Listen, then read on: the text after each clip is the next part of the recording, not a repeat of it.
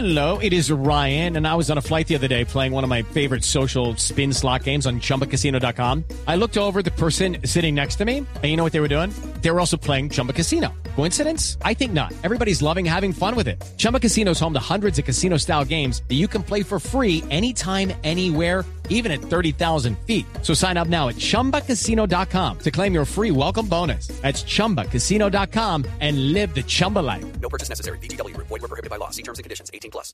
Don Jorge Enrique González, qué alegría saludarlo. Bienvenido a Autos y Motos de Blue Radio. Ricardo, buen día a ti, a la mesa de trabajo y a toda la audiencia, por supuesto. Bueno, este es un fin de semana atípico, no solamente por todas las vacaciones y todo eso, sino porque ustedes tienen campeonato panamericano o mundial de triatlón. Hoy tenemos la Copa Colombia de Triatlón Ah, y mañana Copa tenemos Copa Mundo de Triatlón. Y mañana Copa Mundo. Bueno, ¿eso significa algunos cierres de vías importantes?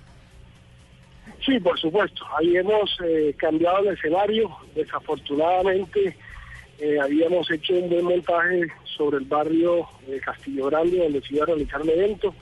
Pero el frente frío que tenemos en San Andrés Islas y las mareas altas nos hizo a última hora hacer un cambio de escenario y hoy estamos al costado de las magníficas murallas de la ciudad de Cartagena sobre la avenida Santander. Ya el evento ha terminado hace cinco minutos. Ya estamos restableciendo tránsito sobre esta vía. Y el día de hoy fue todo un éxito, afortunadamente, y gracias a Dios. Bueno, Enrique, con relación a movilidad de Cartagena, pues grandes expectativas eh, por el crecimiento en materia de infraestructura, dentro del ah, macroproyecto de las dobles calzadas, la conexión de Cartagena con Barranquilla, con Santa Marta en doble calzada, un desafío muy grande en el tema de reconstruir o hacer una nueva calzada en el, por la zona de los manglares saliendo hacia el norte de Cartagena. Eh, ¿Qué está pasando con el tema de Crespo, el puente que ha sido por momentos un poco controvertido? Eh, ¿Qué nos dice la máxima autoridad en materia de movilidad en estos momentos de cómo se está moviendo hacia esas obras Cartagena en estos días? Sí, bien, como tú lo has dicho, Cartagena tiene una singularidad, una particularidad que hace su movilidad complicada, que es su sistema insular. Cartagena, Boca Grande es una isla, Manga es una isla, eh, y estas interconexiones eh, lógicamente se hacen a través de puentes y esta malla vial y esta estructura que tenemos eh, ha crecido desproporcionadamente con el crecimiento de la ciudad, se ha quedado rezagada.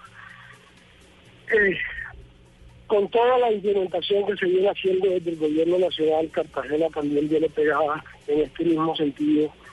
Y estamos comenzando a hacer, como bien lo has dicho, las interconexiones con dobles calzadas, pero que desafortunadamente, como todo, toma un tiempo de diseño, planeación y ejecución. Sí. Hoy, eh, estas dobles calzadas, las que salen de Cartagena hacia la troncal de Occidente, se están desarrollando bastante bien. Ya la doble calzada que está entre Turbaco y Arjona se ha aperturado. Falta una conexión pequeñita entre Turbaco y Cartagena, eh, que esperemos sea pronto.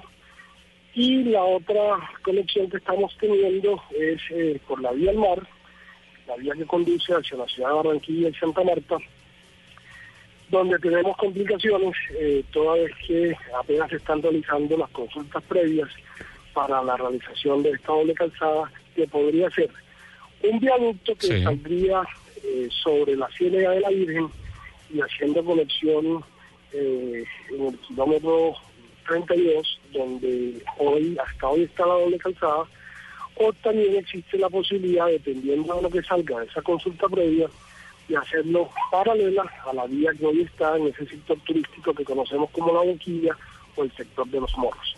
Entonces ahí tenemos que esperar que se den las consultas previas, se den los diseños y se hagan las respectivas contrataciones. De otra parte ya se va muy adelantado en el túnel de Crespo, que es lo que nos da conectividad en esta doble calzada desde el kilómetro 1 hasta la avenida Santander. Eh, esta obra tiene eh, algunos cuestionamientos.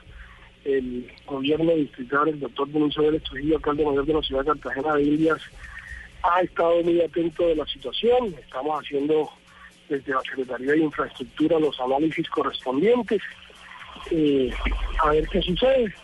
y esperemos que todo salga de la mejor manera posible para que en bien de la ciudad y en bien de la movilidad la obra se culmine pronto y habilitarla al público.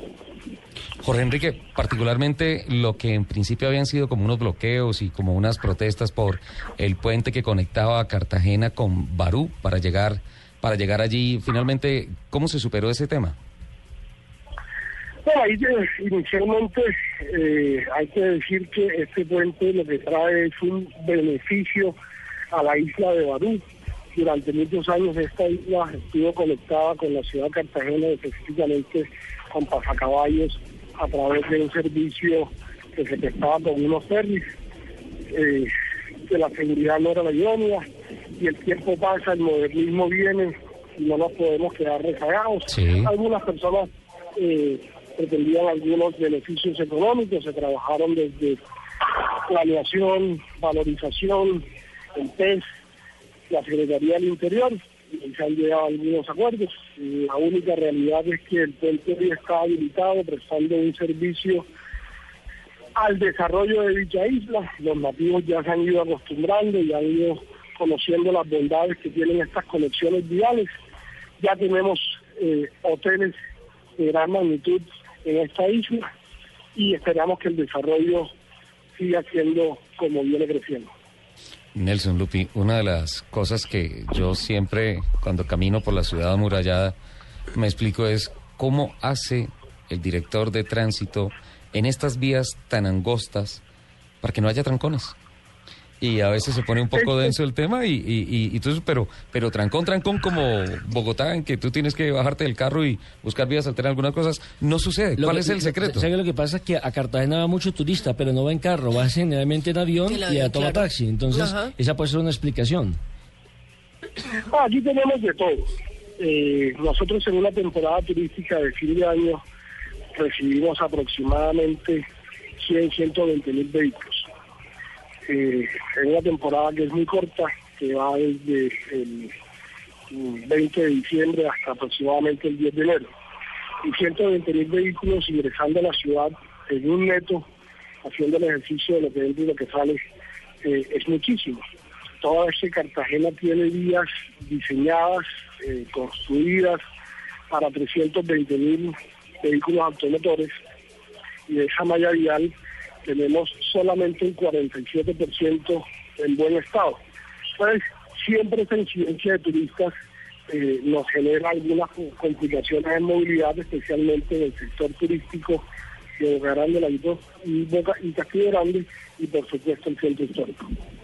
Bueno, ahí está parte del secreto, don Nelson pero ojo, que llegan hasta 120 mil vehículos. Sí, pero, pero está hablando de una temporada específica, fin de año. Sí, sí, sí. No en puente ni durante el resto del año. De todas formas hay una, una presión muy grande porque pues finalmente eh, es un foco importantísimo de turismo, no solamente colombiano, sino del mundo, y por tanto eh, todas las cosas se tienen que hacer ya rápidamente para que el concepto del turista sea siempre positivo. ¿Y cómo se está manejando el tema de las bicicletas? ¿Hay alguna reglamentación especial para que las bicicletas no invadan carriles, donde hay parqueaderos, eh, para incentivar a la gente a que entre al centro histórico más en bicicleta que en autos? Realmente eh, desde normatividad con respecto a bicicletas y la nueva modalidad que tenemos que son estas bicicletas eléctricas, estamos rezagados, estamos trabajando en la modificación del, del POT, estamos trabajando en el plan maestro de movilidad que con el favor de Dios lo tendremos listo pronto. La Secretaría de la Nación eh, está ejecutando de la mejor manera, tratando de llevar que este proyecto se lleve a cabo y existe una gran falencia, por supuesto, con respecto a las bicicletas. Y en el centro histórico tenemos más complicaciones. ¿Por qué? Porque dada la condición de patrimonio histórico y cultural que tiene la ciudad, tenemos que preservar la arquitectura que tiene el centro histórico. Y esta arquitectura, como podrán ustedes imaginarse, no podemos estar colocando señales adosadas a las paredes de estas casas coloniales o en su defecto poner señalizaciones verticales. Y si nos vamos a la señalización horizontal, pues tenemos que hacerle mucho cuidado porque tenemos adoquines, tenemos unas vías pedregosas y la calidad de las vías que es bastante angosta y los radios de giro reducidos. Toda esa connotación, toda esa eh, singularidad, como siempre lo hemos manifestado, hace que la señalización y el tránsito al interior del centro histórico sea de mucho cuidado, de mucha responsabilidad y como siempre hemos acudido a la cultura ciudadana que muchísimas veces nos hace falta o quizás es la equivocada para que las cosas fluyan de la mejor manera. Y en el caso de las carrozas, ¿cómo se está manejando el tema? Eh, lo digo porque entiendo que había una reglamentación, hay una asociación que defiende que eso es parte cultural y, y estoy de acuerdo con ellos de Cartagena. Sí. Pero también, por ejemplo, mira, aquí en Bogotá estaban tratando de que los caballos no trabajaran más, de devolverlos, eh, el tema de... La renovación. La renovación. La eso. renovación y cambio por, ah, por ah, autos motrices. Sí, en Cartagena eso es parte cultural. Eh, ¿No le han tocado ese tema? No, es que además de eso, eh, tenemos dos situaciones. Uno son los vehículos de tracción animal, que por, por la ley, eh, eh, Código de Tránsito, debemos comenzar su, su eh, sustitución. Ya tenemos un censo, tenemos 581 vehículos de tracción animal identificados y debidamente caracterizados y hemos dividido este proceso de sustitución en varias etapas. En una primera etapa eh, han eh, decidido hacer la sustitución, 80 carromuleros como se le conoce popularmente, y esta primera etapa corresponde a las vías que van a tener incidencia con la entrada y puesta en marcha del transporte masivo Transcaribe y los barrios turísticos eh, Boca Grande, Castillo Grande, Lalito, Avenida Santander y Crespo. Son los 80 primeros carromuleros que están entrando en esta sustitución de vehículos de tracción animal y se están sustituyendo por unos motocarros. Sí. Con estos motocarros, eh, ellos hacían una actividad económica que además va en contravía del medio ambiente, que es eh, transportar escombros y los estaban coloca- colocando en los cuerpos de agua con el establecimiento público ambiental en EPA de la ciudad de Cartagena, que está haciendo un trabajo mal combinado para que estas costumbres mal arraigadas, mal hechas, se cambien y trabajamos de la mano con las empresas de transporte, de perdón, de aseo, con quienes estamos en este momento diseñando un acuerdo para que parte de estos 80 personas que están sustituyendo sus carrómulas trabajen con las empresas de aseo y retiren los escombros, y retiren los residuos sólidos de los sitios donde los vehículos de estas empresas de transporte es difícil su acceso y los coloquen en unos puntos específicos de recolección. En cuanto a los coches, que es lo que ha estado en Populi, no solo a nivel local, nacional, sino internacional, venimos haciendo un trabajo. Un trabajo que desafortunadamente en el tiempo habían dejado la Tota Tolondra eh, este servicio turístico y teníamos 60 personas que venían prestando esta actividad sin que existiese una regulación. El doctor Dionisio Vélez eh, ha emitido un decreto, el 0656, que fue eh.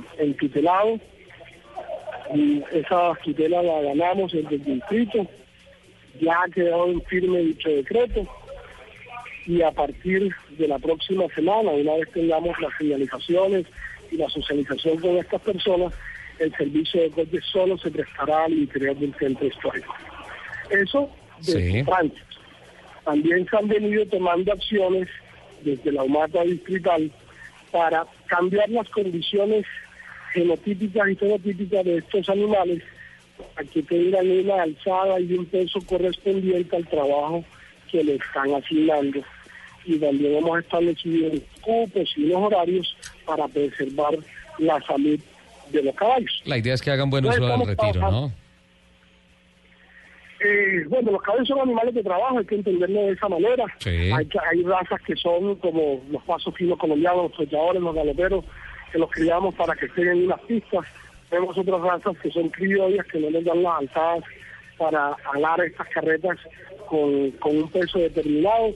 Y tenemos otras razas eh, que sí cumplen con su trabajo, con su función con sus cualidades, por decirlo así, para que alen estas carretas con los turistas que bien escogen Cartagena como destino turístico y no solamente los turistas, sino para propios cartageneros. Mucho trabajo, muchos frentes de trabajo, muchos puntos por atender y pues obviamente, como siempre, eh, mucho interés por ir a Cartagena y por disfrutar del Corralito allá. Jorge Enrique, muchísimas gracias.